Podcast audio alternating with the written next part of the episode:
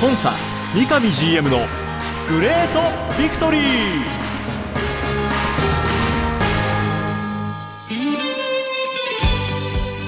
北海道とともに世界へスポーツによる地域活性を目指す北海道コンサドーレ札幌。この番組では北海道コンサドーレ札幌の三上博勝 GM がラジオを通じてサポーターの皆さんや地域の皆さんの質問にお答えしていきます。今サポーターに伝えたいこと話したいこと呼びかけたいこと。三上 GM が本音で語り尽くすコンサ三上 GM のグレートビクトリー。今回はどんなお話が聞けるんでしょうか。幸せを作るお菓子石屋製菓の提供でお送りします。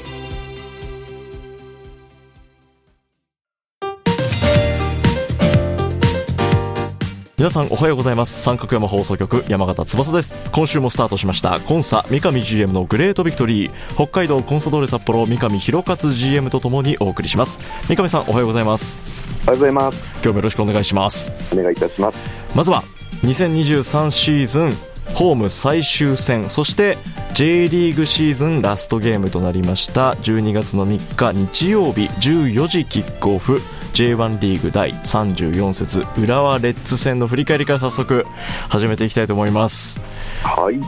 え試合結果は0対2での敗戦とはい。なりました。まずこのラストゲーム振り返って三上さんからコメントいただけますでしょうか、はいまずは本当ねチームとして今シーズン最後のおゲームっていうことと公式戦においてはね、いう部分。でそれをホームの札幌ドームでやれるっていうところ。さらにまあ小野伸二のねえー今シーズン最後のおゲームという選手生活での最後のゲームということを踏まえてねどれだけいい雰囲気をまず作れるかっていうことをクラブとしてもチームとしてもね、えーかなり考えさせてもらった中で、まあ、やれるだけのことはまあやらさせてえーもらえたかなっていうふうにまず思ってます。で実際当日もね本当おキックオフう数時間前から素晴らしい熱量を感じましたしそれをこう皆さんの、ね、力でさらにあのそれをお多くの方々に伝えることもできたなっていうふうに思っていて、まずう試合以前の問題としてはね、あのーすごく良かったなっていうふうにまず思ってます。はいでゲーム自体はね、うーん0対2、かなりちょっと悔しい形で、この雰囲気で勝てないかったかっていうのが、まず率直な気持ちです。はい。ただ、まあ、シーズン終盤からね、少し取り組んでいるようなことは、結構、まあ、目に見えることもできていて、前半なんかは特にあのいい形でこうそういうシーンが何個か見れたっていうところに関してはあのポジティブに考えてます。うんはいいろんなね、えー判定とかあったあ中とはいえね、うんうん。えー一歩前に向こうに先制をされてからのやはりその追いつくというそのパワーのかけ方含めはい。やり方ですよね。ここに関してはもう一工夫もう一つ改善をしていかなければいけないなっていうふうにこう思っていました。ただまあね何よりも小野伸二がねはい。先発で起用され限られた時間でしたけどもその時間の中でね本当彼が今までやってきたこと同じようなことをこう表現してくれたことそして本当敵味方なくお客さん含め視聴者の皆さん含めてねああいう形でこう送り出したことっていうことはもう本当クラブを代表して皆さんの力なきことでは達成できなかったのでうん。非常に感謝しているという状況でございます。そんな、えー小野伸二選手の、えーラストプレーを受けてビクトリーネーム、とも 12CS さんからこんなビクトリーメッセージをいただいておりました、はい。小野伸二選手の前半22分での交代。もう少しだけプレーを見たかったという気持ちの反面もしやこれは前日のコンディションで小野選手側からおおよその時間を事前に打ち合わせしていたんでしょうか。改めて小野伸二選手お疲れ様でしたというメッセージをいただいておりました。メッセージありがとうございます。はい、そもそもね、あの先発で行こうっていうふうに、うん。うんまずクラブとしてこう現場とも話をしてね、はい。えー決めさせてもらった部分で言うと、えええやはりまあ我々のクラブとしての考え方、小野伸二が今までやってくれたこと、そして当然この試合に勝つと。えうん。うん、いろんな要素を考えたときに、もう先発でね、行けるところまで行った方がいいだろうと。いう決断を、まあ、クラブとして、えー、はい、させてもらってですね、えー、えー、現場含め、えー、そういう意向の中でまずスタートさせてもらおうというところを数日前に、まあ、決めさせてもらってましたと。はいで出場時間に関してはね、えっと、前日の、まあ、選手本人のやっぱコンディションとかもあるので、ええ、それは踏まえた中で、えー、考えようっていうようなことでね、真実としては前半ぐらい絶対行きますっていうぐらいの意気込みで、えー、間違いなく入っていたなって思ったし、うん、前日もそういうようなね、えー、イメージを彼自身持ってたと思います。はい。で一方でね、えー、20分から35分っていうのを一つのめどにしながらその時の新自治体のパフォーマンス試合の流れいろんなことを加味して決めようねっていうようなイメージだけは、まあ、あの共有した中で実はスタートしたとで結果的にまあ前半22分でのまあ交代になったっていうのがあそれまでのこう状況だったのでそして最後は当日の判断でね決めましたっていうのがまあ状況でありますね。はいあの最後フリーキックね、うん。えー、その札幌側のチャンスを勝ち取って最後、小野選手自身自ら、えー、蹴ってそしてその後すぐに交代という場面でしたけどもうあの瞬間を迎えるまでのこの札幌の選手たちの誰一人このボールを切らしてはいけないんだなっていう、うん、その本当同じ方向を向いた瞬間がピッチから伝わってきて、すごく熱くなるものがありましたし、そして最後のあの前半22分、スパチョーク選手との交代のシーンで、荒野選手が浦和の選手サイドにも声をかけて、最後、花道を作って、最後その交代のピッチを去る瞬間を送り出すっていうなんかフットボールの美しさを見た気がして、そうですね、本当、まあ、前半18分、19分ぐらいから、まあ、あチェックがね、はい、スパチョクが、まあ、ある程度ユニフォームを着る準備もしている中で、えー、残りワンプレーかなって思ってる中でもう僕自身もね、えー、これほどボールが切れないでくれと。思った試合ってないぐらい僕も思ってましたし、本当やってた選手もすごくそれを思ったと思うんですよね。はいでそういった中で、まあ、最後ね、本当、フリーキックを得ました、正確に言えばこれも一つ、一旦ゲームが切れるんでね、はい、ここでの交代っていうことも当然あるわけですよ、最短、ね、あの時でいうと。でそれも、まあ、ベンチの指示というよりは、まずそのチェック自身がね、ここは自分が出るところではないという判断して、審判に、まあ、交代ちょっと遅らせてくれっていうことを言ったり、まあ、それを当然、ベンチも認め、はいそういった中でああいう空気ができた中で最後、ああいうラストプレーを見ることができたし、えー、そして本当、その後にね今言ったように最終的に交代するっていう時に本当、両チームの選手がね叩いてくれ、スタンドにいる人みんながあ本当に叩いてくれ、そして DAZN 含めてね視聴された方も同じ気持ちであの時間を過ごせたっていうことはすごく本当良かったなっていうふうに思ってます。改めてこの世界のそして札幌のフットボーラー小野伸二選手のこの最後の瞬間をみんなで、えー、送り出すことができたことを本当に一サポーターとして嬉しく思った瞬間でした。三上さん試合の後小野伸二選手に声をかけたりはされましたか？はい。例えば試合前日ね、えー、どんな心境だったの？とかね。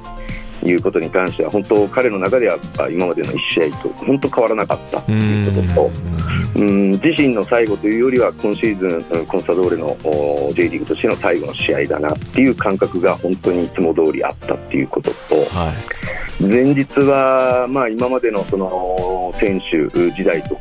よりもぐっすり寝れたっていうことを本人はまあ言っていて。はいその中で当日を迎えて、えー、すごく楽しまさせてもらって本心で言ったらもうちょっとプレーしたかったと。いうことも試合後には言ったりしてましたけども、でも本当、おかげさまで、本当みんなのおかげで、いい形でね、すごく自分にとっても忘れることのできない時間をね、えー、あの当時過ごさせてもらったっていうことは、新次自身がね、昨日も話してましたので、はい、本当のそれは彼の本心なんだろうなと思って僕も言ってました。この試合をもって現役での生活はピリオドを打たれたわけですけど、はいまあ、これからまた第二のキャリアこのフットボーラー天才と称された小野伸二選手のこれからサッカー界にどんな形で携わっていくのかそして我々のこのコンサドーレにどういった形で携わっていくのかっていうところもまた新しい楽しみとして我々ファンサポーターはその瞬間を待っていきたいなと思っています。はいひとまずこの試合をもって2023シーズン全日程が終了した、えー、ということで2023シーズンの三上 GM としての一つ総括を伺っていきたいなと思うんですけど、はい、まずそうですね目標という部分でいうと J1 で来季もやるということ以外はねチームとしての目標をこう達成できなかったなっていうところは真摯に受け止めなければいけないしどうしたらそれができるんだっていうことをやっぱり本当に向き合ってやっていこうっていうふうに今時点思ってます。一方でポジティブな僕の面で言うとまず選手が本当に楽しみながら成長してくれたなっていうことはすごく僕は感じてます、はい。それがゆえに、選手の方としてはね多くの選手が、まあ、やっぱりこういう形で札幌のサッカーをやるのが楽しいということを試合後、そしてこのシーズン終了した後のね、数日の中でも多くの選手が言ってくれていて、はい、それはすごく本当に良かったなって思ってます。うん、でさらにまあ、僕らサイドから見ても本当多くの選手がこう成長しているっていう実感があってですね、はい、その成長を尽くしてあげれたということに関してもすごく良かったと思ってます。うん、ただやはりこう来季以降ねやっぱ課題としてあるのは楽しむ成長というワードはありながら、はい、勝つっていうことだと思うんですよ。うん。はい、でこの両輪って結構難しいって一般的には思われるかもしれないんですけども、うん、僕の中ではやっぱり一本の道だと思っていて、はい、ただ今年その勝つというとこ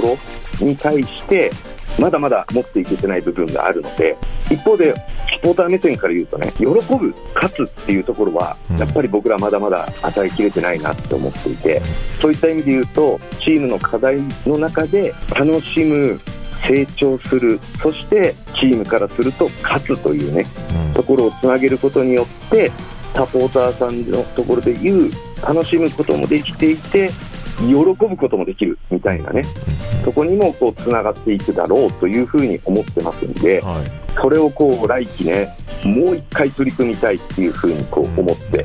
いるっていうのが、まあ、大枠での、まあ、総括といいますか、はい、含めて来季やりたいことですね。うんうんうん。そこに至るためにはさまざ、まなこう必要になってくる要素だったりまた今までやってきたものの継承っていうのもあると思うので、はい、これをなんでまた来週以降のこの番組内でももっと細かいところも伺っていきたいなと思います、はい、ひとまず2023シーズンが終了しました。これからかつ強いコンサドーレに向けてのね準備が進められていく。そんな中で三上さん、はい、やっぱり我々サポーターとしては外せないのが選手の去就情報ですはい、まずこの放送の2日前に、えー、クラブのリリースがありましたが契約満了選手のお知らせということでミッドフィルダー背番号7番ルーカス・フェルナンデス選手フォワード背番号32番ミラン・トゥチッチ選手そしてゴールキーパー背番号48番大谷幸喜選手の、えー、契約満了発表がありました。それぞれこう一言ずつ選手に対してのコメントもいただきたいなと思うんですが。はい。まず本当この3選手に関してはもう本当今年ね、えー、だけではなく数年にわたってやらさせてもらって、うん、もう本当に感謝してます。はい、でそういった中で、まあ、個別でお話していくとまずルーカスに関してはね本当今シーズン始まる前から夏までを中心に、かなり来季へのチームに引き続き残ってほしいというちょっと実は交渉もさせてもらってたんですけども、えー、まあ、国内、国外含めてですね、うんえー、実際はですねまだ具体的なあの話は来ていないんですけども、はい。選手の耳にその、まあ、あー代理人等々からこういうクラブからあるだろうという話が、まあ、複数ずっとあるという状況なんですね。はいこ。れは今も変わらないんです。ええでそういった中で我々は具体的にこういう条件でこういう形でやってほしいということもこう提案をさせてもらってたんですけどもはい。現実的に今まだ来てるわけではないんですけどもあるだろうと言われている他クラブからの国内外のうん。もうその話これがトータルでこう考えた時には家族の幸せだとかはいいろんなことを踏まえて来季コンサドーレとの契約を更新することはできないという彼のまあ判断うん。だったので、まあ、僕らクラブとしてもね、ある程度の時間等々をかけながら、はい。最後の最後までちょっとお話をさせてもらったんですけども、え。まあ、今言ったような理由からね、来季に関しては、じゃあ別々の道を歩もうえということで、最終的にまあ決まって、えー今回のまあ契約満了になったと。ただ本当、本人ね、えー実はまあブラジル国内でもまあずっと活躍はしてたものの、え結構その1シーズンごとにこうチームを変わっていくようなこう立場の選手だったんですよね。えはい。で、まあ、あー5年前、6年前、僕、ブラジルで彼に初めて会って、一つはその日本のできるんであれば、その札幌のね、外国籍選手としての一つのこう象徴になれるような、うんそういう可能性がある選手だから、ぜひトライしないかっていう話をお数年前にさせてもらってね、それをまあ彼の中で本当に必死にやってくれたあことで、これだけの長い期間をね、札幌でやってくれたし、サポーターの記憶にもね、一つこう残る外国籍選手の一人になれたんじゃないかなって思っていて、うん。本人もそこはすごく感謝している中でね、今回お互いえー別々な道をということになりました。で、あと、まあ、ミランに関してもね、本当厳しい状況の中でチーム途中でシーズン中に一度来てもらって、えまあ、そこから彼なりのそのおパーソナリティ含めてですえね、うんえーすごくこうチームのためにやってくれたことに感謝してますし、でそういった意味で、実はまあ彼もあの今シーズンね、途中等々で何クラブか実はオファー、実際あったんですよね。あ、そうだったんですね。で僕としてはね、いつも通り選手にそれを開示しながら、選手の気持ちを尊重し、えでその中でもクラブの意思を伝えていこうというふうに思ってたんですけどえも、んまあ、あー本人もね、そういう数、何個かあったオファーの中でも、最後までこの赤黒のユニフォームでやりたいんだっていうことをね、彼自身が言ってくれたことを含め、はい。本当にありがたい存在でした。で、そういった中で、まあ、今回対談ということでね、僕らもね、うんしっかりとね、えー今まで彼が貢献してくれた分、彼がうちから卒業してた後のところもできれば、あの、お手伝いしたいっていうふうにこう思っています。で大谷に関してもね、本当そういう思いで、彼はもうゴールキーパーっていう特別なポジションの中で、うんある意味、グループなんですよ、チームなんですよね、はいゴールキーパーって。うんその中でやっぱりね、えー、後期がやってくれたあことっていうのは、本当に素晴らしいことで、それがあるがゆえに、ポジション争いってすごくキーパーあるし、一つしかないポジションなんですけども、え誰が出ても、その日はね、みんなでそれをカバーする。そして試合翌日からまた新たな戦い、ライバルとしてやるっていうその切り替え含めて、後期がいたからこそ、本当今年1年やれたなっていうふうに思っていて、うんそう彼も実はその先ほど言ったように成長している僕、選手の一人だと思ってるんですよ。はい。ただ、構想上等々いろいろ考えたときに、来季じゃあ出れる機会がっていうふうになるとなかなか難しいなっていう思いもあったので、え成長しているからこそ、他でもしかしてできるかもしれないっていう可能性も含めて、彼とは話し合いをさせてもらって、今回、うちでの対談を決めさせていただいたという、まず状況でした。まあ、彼に関しても、うちから卒業を一旦しますけども、彼がまた活躍できるところをクラブとしてまたフォローしたいっていうふうに思ってますし、今回、この3選手、最終戦の前にはね、まあ、当然本人方はあの分かってたことなんですよ。はい。で僕らクラブとしてはね、えーできればあー最終戦前、もしくは最終戦のところで、皆さんに彼らもやっぱお礼言いたがってるし、彼らを応援してくれた今までの人も、一言声かけたいっていうことっていうの、必ずあると思ってたので、はい。ある程度事前にね、多くの人に共有しようっていうことを、まあ、提案させてもらったんですけども、3選手個別に聞いたんですけど、3選手ともね、本当このクラブに感謝してて応援してくれてる人に感謝してるんだけども、最後はチームのやっぱ最終戦だし、小野伸二の最後の試合だし、そこに向かってみんなでやりたいから、自分たちのことは後日クラブから出させてほしいと。そういう、まあ、彼らの思いを聞いて、はい。最終的に先日ね、クラブからリリースをさせてもらったっていう状況で、僕からすると、個別に聞きながらも、3人が3人とも同じ考えで、クラブのため、チームのため、真珠のためでもうん。あるっていう考えをしてくれたことに、うん、なんか感謝もしましたし、そうですね。うん、彼らのその思いは、そこは組まなきゃなっていうふうに僕は思って、このタイミングでの発表をさせていただきました。はい、もうサポーターからしても、もうこの3選手、皆、本人、そしてご家族含めて、もうこの札幌コンサドーレを好きで、そしてそのチームのためにっていう思いを、もうプレーだったり、普段のこのプライベートな時間もとっても感じる場面というのがたくさんあったので、もう改めてコンサドーレに来て、えーそしてコンサドーレのために戦ってくれてありがとうという気持ちをサポーターのみんなも思ってますんでね。はい、また次なる場所での活躍を期待してこれからも応援していきたいなと思いますお願いいたします。さあそして、えーチームこういったね契約のお話というのが、えーもうすでに報道でもいくつか出ている状況です。鈴木雅史選手現在はガンバ大阪でプレーをされていますけど、はい、札幌からオファーを出しているという報道が出ておりましたが、はい、まあ、これに関してはあのシーズン終了前からね、ええ。ー実はあのクラブとして、えーオファーをさせてもらってました。ーはい。で全てはね、まあ、細かいことはこれからの番組の中でもお伝えしていきたいと思ってますけども、え先ほど言ったようにそのお楽しむ成長そこに勝つっていうものをこう考えたときにどういうものを足りないかなっていうこととかうん。チーム全体の編成状況等々を加味した中でね、えー彼のようなあ選手っていうものがもう一回加わってくれることでその力の一つに大きくなるだろうという判断をさせてもらってですね、えーオファーをさせていただいているっていうのが、まあ、事実な状況ですね。はいなんとかね、本当実現したいって思ってます。だいぶ大詰めのところまで来ていますか？そうですね、まあ、かなり早くから動かさせてもらったので、うんなるべく早くね、それをお導き出したいなというふうに思ってます。日を追うごとに、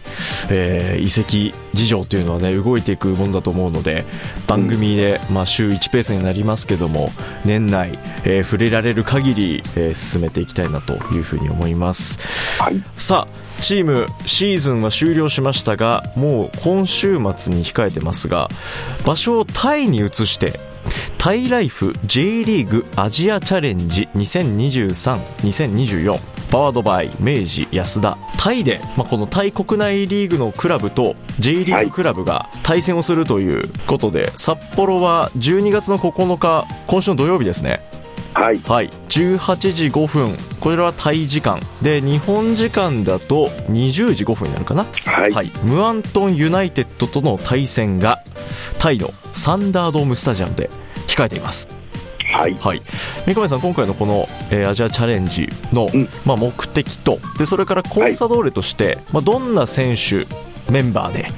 どんな戦いをしたい思いでいらっしゃいます？まずこれ自体はね、J リーグとして、J リーグ全体としてですね、うんえー今後もお J リーグとそのアジア各国とのいろんなことを一緒になってアジアサッカー界を盛り上げていきたいという趣旨のまず大会でそれに、えータイであるんであればということでコンサドーレさんお願いできませんかっていう J リーグからのね、えー推薦をいただいて、はい。まあ、私たちでできることであればということでこの大会参加がまず決まりましたと。うん一方でご存知のように僕らクラブもね、えー北海道、札幌との交流をおバンコク、タイ含めてね、えーやっていますのではい。そういう機会になればいいなということを思いつつメンバー的にはさっき言った成長している選手の中で。今シーズンまだそこまで出場時間長くない選手もいるんですね。はい。でも間違いなく僕成長している選手何人もいるなと思っていてえその選手を中心に今回このバンコクでムアントンさんの胸を借りつつ親善試合とはいえですね、ええ。来季につながるゲームをこのバンコクからスタートしたいなっていうふうにこう思ってます。まあ本当に来季の戦いはもうスタートしてますのえで、えこの成長してきている選手にさらにこう手応えをつかんでほしいなってうん。思ってます、今シーズン成長を見せた。そしてこのクラブがその成長を感じている選手たちがどんなプレーをしてくれるのか注目していきたいと思います。三上さん、はい。このタイでの試合なんですけど、はい。まあ、現地に行かれるサポーターももう周りにはちらほらいます。ただあの場所がタイなもんで、うん。あの他に見られる環境っていうのは今回の大会はありますか？これはですね J リーグさんの方が本当今頑張ってくれていてはい、スカパーさんの方でお。放送ができるっていうふうに聞いていますので、はい、スカパーですね。スカパーさんをこう見られてる方も多くいるかと思うんですけども、えええぜひ、えーそのチャンネル合わせてねえ、はい。僕らがバンコクでやっている姿を見ていただければなというふうに思ってます。ぜひ皆さんもこのタイでのコンサドーレの選手の躍動を様々な環境から応援していただければなと思います。番組はコンサドーレ YouTube チャンネルコンサドーレ TV 各種ポッドキャストサービスでも配信中です。それでは今日はこの辺で。北海道コンサドーレ札幌の三上弘勝と。進行は三角山放送局山形翼でお送りしました。今週もありがとうございましたありがとうございました。白い恋人は誕生から46年以上北海道で愛されています。小麦粉砂糖生クリームはすべて北海道産。これからもあなたのそばに。白い恋人番組では三上 GM 宛ての質問メッセージを募集しています。メールアドレスはリクエストアットマーク三角山 .co.jp X、Q、Twitter はハッシュタグコンサ GV までどうぞ。コンサ三上 GM のグレートビクトリー。次回もどうぞお楽しみに。幸せを作るお菓子石屋製菓の提供でお送りしました。